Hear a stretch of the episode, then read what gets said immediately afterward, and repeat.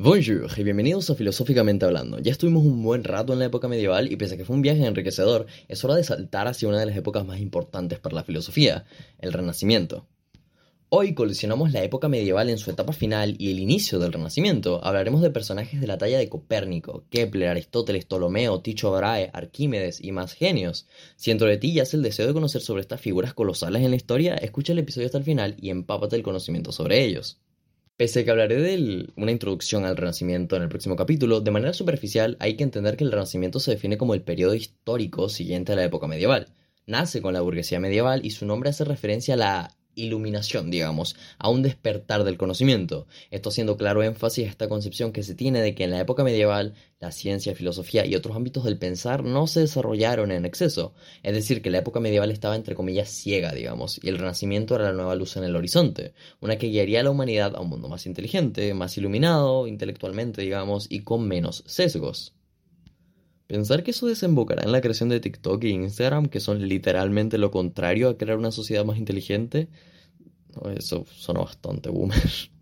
Pero siguiendo con el tema del Renacimiento, recuerdo que una profe que estaba precisamente hablando de esta transición del medievo al Renacimiento decía que era extremadamente vanidoso y soberbio por parte de los renacentistas e historiadores pensar que su pensar era más elevado a los anteriores, ¿no? Y de otros lugares, que sus sociedades eran mejores y menos bárbaras, me pareció interesante mencionarlo como material que incita a pensar. Me pueden mencionar qué piensan ustedes por Twitter o por Patreon. Pero continuando, los avances fueron constantes en esta época del Renacimiento, también dando nacimiento a lo que se define como la revolución científica, en la cual la metodología, los enfoques y los inventos se volvieron más y más sofisticados. Muchos de estos avances no le hacían mucha gracia a la iglesia, es verdad, y como veremos en el caso de Galileo, podían llegar a amenazarlos de muerte y silenciarlos durante muy buen tiempo. Uno de los avances científicos que junta todo este contexto es el de los movimientos planetarios, un avance científico que junta varios personajes, teorías, discrepancias, la iglesia, historia, etc. Así que hoy, en Filosóficamente Hablando, el movimiento planetario, aka cómo se mueven los planetas. La ciencia, como la conocemos hoy en día, suele entenderse como un trabajo en conjunto, es decir, que aquel que hace un descubrimiento, incluso si es por su cuenta, le debe a los descubrimientos y científicos anteriores que lo ayudaron a llegar a tales o cuales conclusiones o tales o cuales invenciones. Esto también tiene presencia en la filosofía y en la vida misma. Como seres le debemos inmensamente no solo a nuestros familiares, sino también al conjunto de personas que nos llevaron a poder aspirar a una vida disfrutable. Por tanto, nadie, nadie, nadie, nadie nace, como se dice, hecho a sí mismo, ¿no? Nadie es un self-made man realmente. Y según ciertas teorías, eres en el fondo un conjunto de cosas que se te cedieron de alguna manera, incluso si las escogiste. Porque piénsalo, aunque te den cuatro opciones, son cuatro y no son cinco. Y pese a que escojas una de ellas, sigue estando limitada a las que te dieron. Eso es también algo bastante interesante en lo que pensar. Sin duda es un pensamiento interesante que nos llevará a conversaciones en futuros episodios sobre, por ejemplo, el determinismo y el existencialismo. Sin embargo, hoy nos concierne hablar de cómo al día de hoy sabemos que orbitan cosas alrededor del Sol. Piénsalo, eh, venimos de piedras y palos. ¿Cómo siquiera es posible que sepamos que hay otros cuerpos celestes alrededor del nuestro? Día de hoy es conocimiento general, pero ¿realmente quién sabe hacer los cálculos o probar teórica y prácticamente estos hechos? Bueno, el día de hoy tú lo vas a entender, y para comprenderlo debemos viajar nuevamente a Grecia. En aquellos tiempos ya habían figuras como tales de Mileto o Anaximandro que se plantearon y formularon teorías sobre cómo los eventos como, no sé, lluvia o noche, día, eh, no eran ni los dioses ni obra del azar, se empezaron a plantear ideas de una especie de patrón y orden en estas cosas, una razón detrás de, los acontecimientos cotidianos. Dentro de este conjunto de personas que empezaron a teorizar sobre estos conceptos, destacan, destacan figuras como Pitágoras, afirmando que la Tierra es una esfera, Demócrito y su maestro Leucipo, que formularon que todo estaba hecho de unas pequeñas partículas que eran indestructibles e indivisibles, y los llamaron átomos. Parafraseando un poco, toda la materia dividida la suficiente cantidad de veces concluye en átomos, eso es lo que decían estos dos. Esto yendo completamente en contra de otra teoría que había surgido en esta época, que incluso Aristóteles sostenía, que decía que todo estaba hecho de cuatro elementos básicos. Teniendo esto en mente, luego de la época de oro de Grecia, eh, que fue gobernada por Pericles, y después de que Esparta perdiera el poder, Grecia es tomada por un general macedonio llamado Filipo II. Su reinado no dura mucho, la verdad, no más de dos años, pero su hijo, un personaje, digamos, un, un, tanto poco conocido dentro de la historia, un tal Alejandro Magno, entiéndase la ironía, se convierte en uno de los principales emperadores de la historia y posiciona su imperio como la potencia de la época. Ya sea poco después de la muerte de Alejandro o entrando en la época del Imperio Romano, surge uno de los personajes principales del día de hoy, Ptolomeo. Ptolomeo hizo varias cosas, e incluso fue rey según algunas fuentes, pero lo más importante es que creó una teoría, que lleva el nombre de teoría geocéntrica, en la cual se explica que la Tierra es inmóvil y además es el centro del universo. Es decir, que las demás cosas, entiéndanse cosas como planetas, orbitan alrededor de él, también afirma que la Tierra es redonda, pero eso ya lo habían confirmado siglos antes personajes como Pitágoras o Aristóteles, eh, entre otros. Eh, incluso tenían una forma práctica los griegos para demostrarlo empíricamente, la cual consistía en viajar a otra ciudad, ya sea Esparta o alguna de estas y colocar un palo, un palo en Atenas, un palo en Esparta y ver eh, y calcular la sombra que daba de este palo. Si la sombra era la misma, significaba que la Tierra era plana, si no, no. Y como podrás imaginarte, si haces ese experimento, en efecto, la sombra, la cantidad es diferente. Así que, importante también entender que lo expliqué un poco la rápida, pero Así que si décadas después, y teniendo el doble de tecnología que los griegos, crees que la Tierra es plana, Complicada está tu situación, la verdad. Esta teoría de Ptolomeo, que sostiene que somos el centro del universo, duraría nada más y nada menos que 14 siglos, siendo casi no desafiada. Esto sobre todo, claro, porque surgió justo en la época en que la edad, en la edad Media comenzaba, ¿no? Es decir, la época en que las personas dejaron de pensar y teorizar mucho sobre este tipo de cosas, ya que total, Dios lo había creado todo, así que no había punto en pensar en este tipo de cosas. Sin embargo, comenzaba la época del Renacimiento. Recordar que esto es en aproximados, porque la línea se hace un poco difusa a veces en, este, en estos temas. Pero bueno, sí, en esta época del Renacimiento nace un hombre polaco que serviría como principal combustible para combatir la teoría de Ptolomeo. Este hombre se llama Copérnico. Copérnico nació en Polonia en el año 1473. Copérnico tenía aproximadamente 19 años cuando Colón llegó al Caribe simplemente para que tengas como una idea de los tiempos en los que vivió. Su infancia fue extraña como la mayoría de los personajes que veremos el día de hoy. Sin embargo, su tío Lucas, un futuro obispo, asume su paternidad y le da todos los medios necesarios para su educación, en la cual Copérnico la verdad que no vaciló, dedicó toda su vida al estudio. Eh, estudió medicina, derecho y variopintos estudios en el ámbito de la astronomía, economía y política siendo la astronomía lo que más le haría sentir pasión. Eh, en una clase de las tantas universidades a la que asistió, Copérnico aprendió uno, de uno de sus profesores, Alberto Virinsky, eh, que era un capo de astronomía y una figura fundamental en esta historia, aprendió una teoría que se oponía a la geocéntrica de Ptolomeo, no siendo tomada más que como una teoría, pese a que el profesor la presentaba, podía ser real, quizás no, pero él la enseñaba simplemente.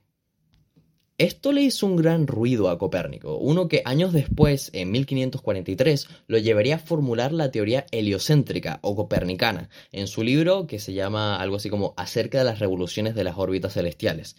La verdad que en latín suena mucho mejor. Este libro fue distribuido casi sin problemas, ya que Copérnico poseía cierta cantidad de poder gracias a sus amplios estudios y colaboración con el gobierno y la iglesia, sin mencionar que tenía un puesto en la iglesia. Sin embargo, se le inventó un prólogo del cual Copérnico no estaba informado, que dejaba la teoría como equivocada o que simplemente tenía puramente uso matemático. Y Copérnico murió poco después por una enfermedad, eh, se dice que alcanzó a quizás tener una copia del libro, pero jamás pudo rebatir ni actuar sobre aquel prólogo. Bueno, su teoría hacía mucho sentido, pero pese a que su teoría hacía todo este sentido del mundo, no había avances en la predicción de tiempos y, por ejemplo, eclipses. Eh, es decir, que tampoco avanzó mucho y no sorprendió a nadie esta teoría, pese a que formulaba algo bastante interesante, no aplicaba una matemática ni una observación diferente, ya que tanto la geocéntrica como la copernicana estaban limitadas, limitadas mayormente debido a que la teoría de Copérnico estaba hecha con las mismas observaciones de Ptolomeo y posteriores, por tanto la teoría estaba ahí, pero como ignorada. Pero algunas personas no se quedaban ahí. Para algunos la teoría copernicana era la correcta, mientras que la de Ptolomeo, es decir, la geocéntrica, era errónea. Uno de los que pensaba así era Tycho Brahe, otro de los personajes más importantes de esta historia. Tycho nació en 1546. Era un danés que sufrió una infancia bastante extraña. Hijo de un aristócrata, fue básicamente regalado al hermano del mismo porque no poseía descendencia a su hermano, entonces le regaló a su hijo. Pero bueno, Ticho era de carácter extremadamente fuerte debido a que este padre adoptivo barra tío que tuvo era extremadamente estricto. El tío quería que él lo apoyara en política, pero era tarde, era tarde para eso porque Ticho un día vio un eclipse y quedó fascinado. En algún punto decidió dedicar su vida a la astronomía, lo cual de hecho hizo con creces.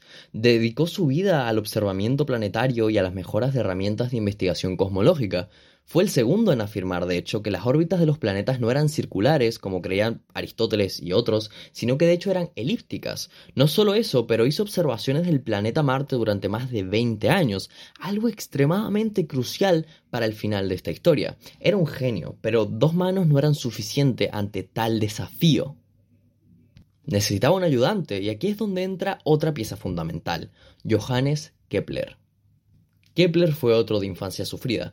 Para él el abandono fue constante y se crió prácticamente solo. Ante tal descuido, Kepler no, se educó hasta un poco después en su vida. Sin embargo, era un genio, uno de talla magistral. Sus profesores quedaban asombrados con su capacidad lógica matemática. Consiguió una beca para estudiar en la universidad, pese a que no sabía hablar muy bien latín, eh, participando en una selección en la que quedó segundo en 300. Kepler publica ya en sus años de profesor un libro que llama la atención de Tycho Brahe, el cual lo invita a su casa a vivir y a ser su ayudante, básicamente.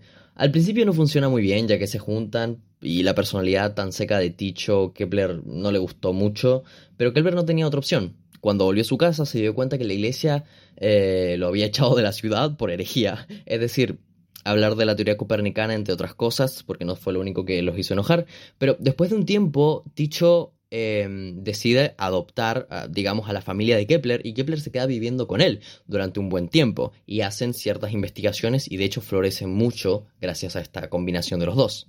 Sin embargo, Ticho fallece en algún punto, dejando todas sus observaciones a manos directas de Kepler. De hecho, hay una pequeña teoría que dice por ahí que Kepler lo pudo haber asesinado con Mercurio, pero no hablemos de eso por ahora. Kepler, gracias a las observaciones del Tycho Brahe, más sus matemáticas increíbles, logra confirmar de manera definitiva para él que la teoría heliocéntrica es la correcta. La Tierra orbita alrededor del Sol al igual que los otros planetas, y cada uno tiene su propia órbita, las cuales de las cuales todas estas órbitas son elípticas, no circulares. Gracias a este descubrimiento se crean las leyes de Kepler, que para mí, sinceramente, no deberían llamarse solamente leyes de Kepler, porque Ticho Brahe fue básicamente el 60% del trabajo y todo ese tema, pero bueno, se llaman leyes de Kepler. Aquí te las relato. La primera ley de Kepler, o la ley de las órbitas, dice que cada planeta orbita alrededor del Sol, en una elipse, con un Sol ubicado en uno de los focos de la elipse. En otras palabras, la órbita de un planeta no es un círculo perfecto, sino una elipse en la que el Sol ocupa uno de los puntos especiales llamados focos. La segunda ley, la ley de las áreas, dice que la línea que conecta un planeta y el Sol barre áreas iguales en tiempos iguales durante su órbita. Esto significa que un planeta se moverá más rápido en la parte de su órbita más cercana al Sol y más lento en la parte más lejana. Y por último, la tercera ley de Kepler dice que el cuadrado del periodo orbital de un planeta es proporcional al cubo del semieje mayor de su órbita elíptica. Quizás esto sonó a chino, pero estas son las tres leyes de Kepler que deberías aprenderte porque de hecho son bastante interesantes. Bueno, como te dije, Tycho Brahe y Kepler le dieron a la teoría copernicana lo que Copérnico mismo no pudo, observaciones nuevas por parte de Tycho y matemáticas precisas por parte de Kepler. Sin embargo, aún falta una pieza que sumó a los argumentos de la teoría heliocéntrica para darle todo el fundamento que necesitaba. Una pieza que observó de primera mano que Júpiter tiene cuatro lunas alrededor. Esta figura se llama Galileo Galilei, el contemporáneo número uno de Kepler, ya que vivieron algo así como un poco vidas paralelas. Galileo nace en Pisa, Italia, y si Kepler se enfocó a estudiar durante mucho tiempo la mecánica celeste, es decir, las leyes del movimiento planetario, Galileo se centraría en estudiar la caída de los cuerpos. Nace en 1616, su padre era músico y deseaba que su hijo estudiara medicina. Galileo, por su parte, quería estudiar artes, Creo que esto es bastante relatable para algunos. Pese a aquello, en 1518 decide entrar a la Universidad de Arte de Pisa, en la cual aprende filosofía aristotélica y las bases de la medicina. En estos años de su vida estudiando medicina, eh, eh, es que se le ocurre desafiar lo que había ya había escrito sobre la caída de los cuerpos, en parte debido a que, mirando la caída de los péndulos, se percató de lo que hoy se llama isocronismo. Hasta ese momento Aristóteles la llevaba, por decirlo así, en la teoría de la caída de los cuerpos, afirmando que los cuerpos no caen iguales. Galileo decía que no, que todos los cuerpos caen en la misma velocidad, pero que no caen al mismo tiempo debido a que la resistencia al aire varía en función del objeto, provocando que los objetos livianos caigan con menos rapidez y que en una situación de no, donde no hubiese gravedad, donde no hubiese esta resistencia del aire, los objetos caerían a la misma velocidad, tanto un martillo como una pluma y lo afirma tirando objetos de la torre de Pisa y mediante un experimento de tablas de madera y bolas de madera, en la cual las bolas caían con rapidez o se detenían dependiendo si se alzaba o no la tabla. Esto es eh, una de las tantas invenciones y lleva por nombre el principio de inercia. Es invención de Galileo y luego Newton lo agregaría a sus leyes, de hecho. Luego deja la medicina y se adentra de lleno a ser matemático. Se enamora de Arquímedes y se convierte en catedrático. Sin embargo, él también era fiel creyente de la teoría copernicana. De hecho, el libro que escribió Kepler también fue enviado a Galileo, con el cual compartió correspondencia y se podría decir que eran hasta amigos. Galileo, por su parte, también escribió un libro sobre el tema, pero este llegó a manos de la Iglesia, la cual no estaba contenta con sus afirmaciones desafiantes y su personalidad arrogante. Se le prohibió completamente publicar de ahí en adelante sobre el tema o similares y se le puso una advertencia. Pero con el tiempo la iglesia cambió de papa. Nuestro querido Galileo, que era eh, conocido del nuevo papa, se sintió en la comodidad, ya que era un poco arrogante nuestro querido señor, de escribir eh, de nuevo sobre la teoría copernicana, pese que tenía una advertencia muy clara, creando una historia eh, donde se explican estas dos teorías y donde existe un personaje llamado Simplicio, el cual ah, afirma que la teoría geocéntrica, es decir, la de Ptolomeo, es la correcta, haciendo casi burla de este personaje. Sin embargo, pese a que este libro iba sin malas intenciones a priori, al nuevo papa se le hizo llegar a este libro y se le hizo llegar con la idea de que el personaje de Simplicio era él y que el libro se estaba burlando de él, que él era el tal Simplicio que, presenta, que se presentaba en la historia, lo cual le hizo cero gracias al Papa, la verdad. Y la Inquisición fue detrás de Galileo por herejía, pese a que claramente no iba a atacar el Papa el libro que había publicado Galileo, pero sin embargo lo condenaron de igual manera a prisión un buen rato y después fue sentenciado a vivir en arresto domiciliario de por vida básicamente. No muy agradable para nuestro querido Galileo y su vida terminó en arresto domiciliario después de muchos años. La historia de Galileo la conté porque es bastante importante y conocido Galileo por esta forma de eh, desafiar lo que está ya predispuesto, lo que se te enseña desde pequeño, desafiar estas ideas de manera constante y entender que porque algo se te dé no tienes por qué creerlo y puedes desafiarlo. Por ejemplo, tú puedes desafiar este hecho de por qué la Tierra es redonda y no es plana. ¿Por qué? Ah, eh, la idea está ahí y tú conoces que la Tierra es redonda, pero ¿sabes realmente por qué? Investiga, encuentra las teorías y verás que sí, en efecto, es redonda, pero lo importante es saber por qué. ¿Dónde está la teoría? Y puedo yo hacer en mis, mis, propias hipótesis, puedo yo hacer mis propias prácticas para saber la verdad. Esto es lo importante de Galileo, desafiar el status quo, entender que no porque se te dice es verdad y que tienes que ir un poco más allá. De esto ya hemos hablado muchas veces, de hecho. Me fui un poco de las ramas, la verdad. bueno, Galileo hizo varias aportaciones eh, a la ciencia, entre ellas el telescopio, que muchos creen que fue inventado por él, pero no es el caso. A Galileo, un amigo, le contó un día que en Holanda una persona había inventado un aparato en forma de tubo que servía para ver lejos. Galileo se emociona increíblemente por este descubrimiento y se encierra en su laboratorio durante unos días. Días después había fabricado un telescopio con cero indicaciones y sin ningún manual del IKEA. Lo importante de este invento es que gracias a él, tanto Galileo como contemporáneos pudieron ver lo que hasta ese momento estaba limitado por el ojo humano. Ahora podían ver estrellas que no podían ver antes, planetas y atención, y esto es importante, lunas de otros planetas. Galileo se percató de las cuatro lunas de Júpiter y cómo su comportamiento argumentaba a favor de Kepler y estaba postulando, eh, que se estaba postulando en ese momento. Kepler estaba recién postulando estas ideas. Esto junto a las fases de Venus también observadas por Galileo ayudarían por fin y de manera definitiva a confirmar la teoría heliocéntrica de Copérnico. Y así, señoras y señores, es como sabemos que la Tierra está orbitando alrededor del Sol, de que es plana y que además su órbita es elíptica, como la de todos los otros planetas. Y básicamente así es como terminamos el episodio de hoy. Espero hayas aprendido un par de cosas. Recuerda ir un poco más a fondo en cada uno de estos personajes porque Kepler no solamente aportó a esta teoría, sino a muchas otras. Lo mismo para Galileo, lo mismo para Copérnico, etcétera, etcétera. Y de hecho es bastante interesante porque quizás te estás preguntando, dónde está la filosofía aquí, pero es importante darte el contexto de la revolución científica, del conocimiento del renacimiento, empezar de esta manera para que luego cuando hablemos de Descartes, del racionalismo, del empirismo, entiendas todo de una manera mucho más concreta, más contextualizada. Porque sí, esto es un podcast de filosofía y a mí me encanta la filosofía, pero también me encanta la historia y comprender cómo hemos llegado hasta este punto. Cómo es que Descartes pudo llegar a pensar lo que pensó, cómo es que Kant pudo llegar a pensar lo que pensó, si no es eh, viendo un poco más atrás, ¿no? Todo lo que viene antes de él, y no solamente en ámbito de filosofía, sino en ámbito histórico y científico. Y digo científico porque también hay que tener en cuenta inventos como los de Gutenberg, cuando inventa la imprenta y gracias a él es que millones de libros se empiezan a vender y millones de personas pueden empezar a leer libros, entre ellos personas como Kant, por ejemplo. Espero este episodio te haya enseñado varias cosas, hayas aprendido. Disculpa si no fui lo suficientemente claro con algún tema, me lo puedes dejar eh, y podemos hablar sobre eso. Me lo puedes dejar por Twitter, siempre está el Twitter ahí, por si quieres ponerme algo, por si quieres aportar algo, si quieres eh, decir no, te equivocaste aquí o no, de hecho, eh, me puedes decir por ahí. Espero que les haya gustado, espero hayan aprendido mucho y que la filosofía los acompañe.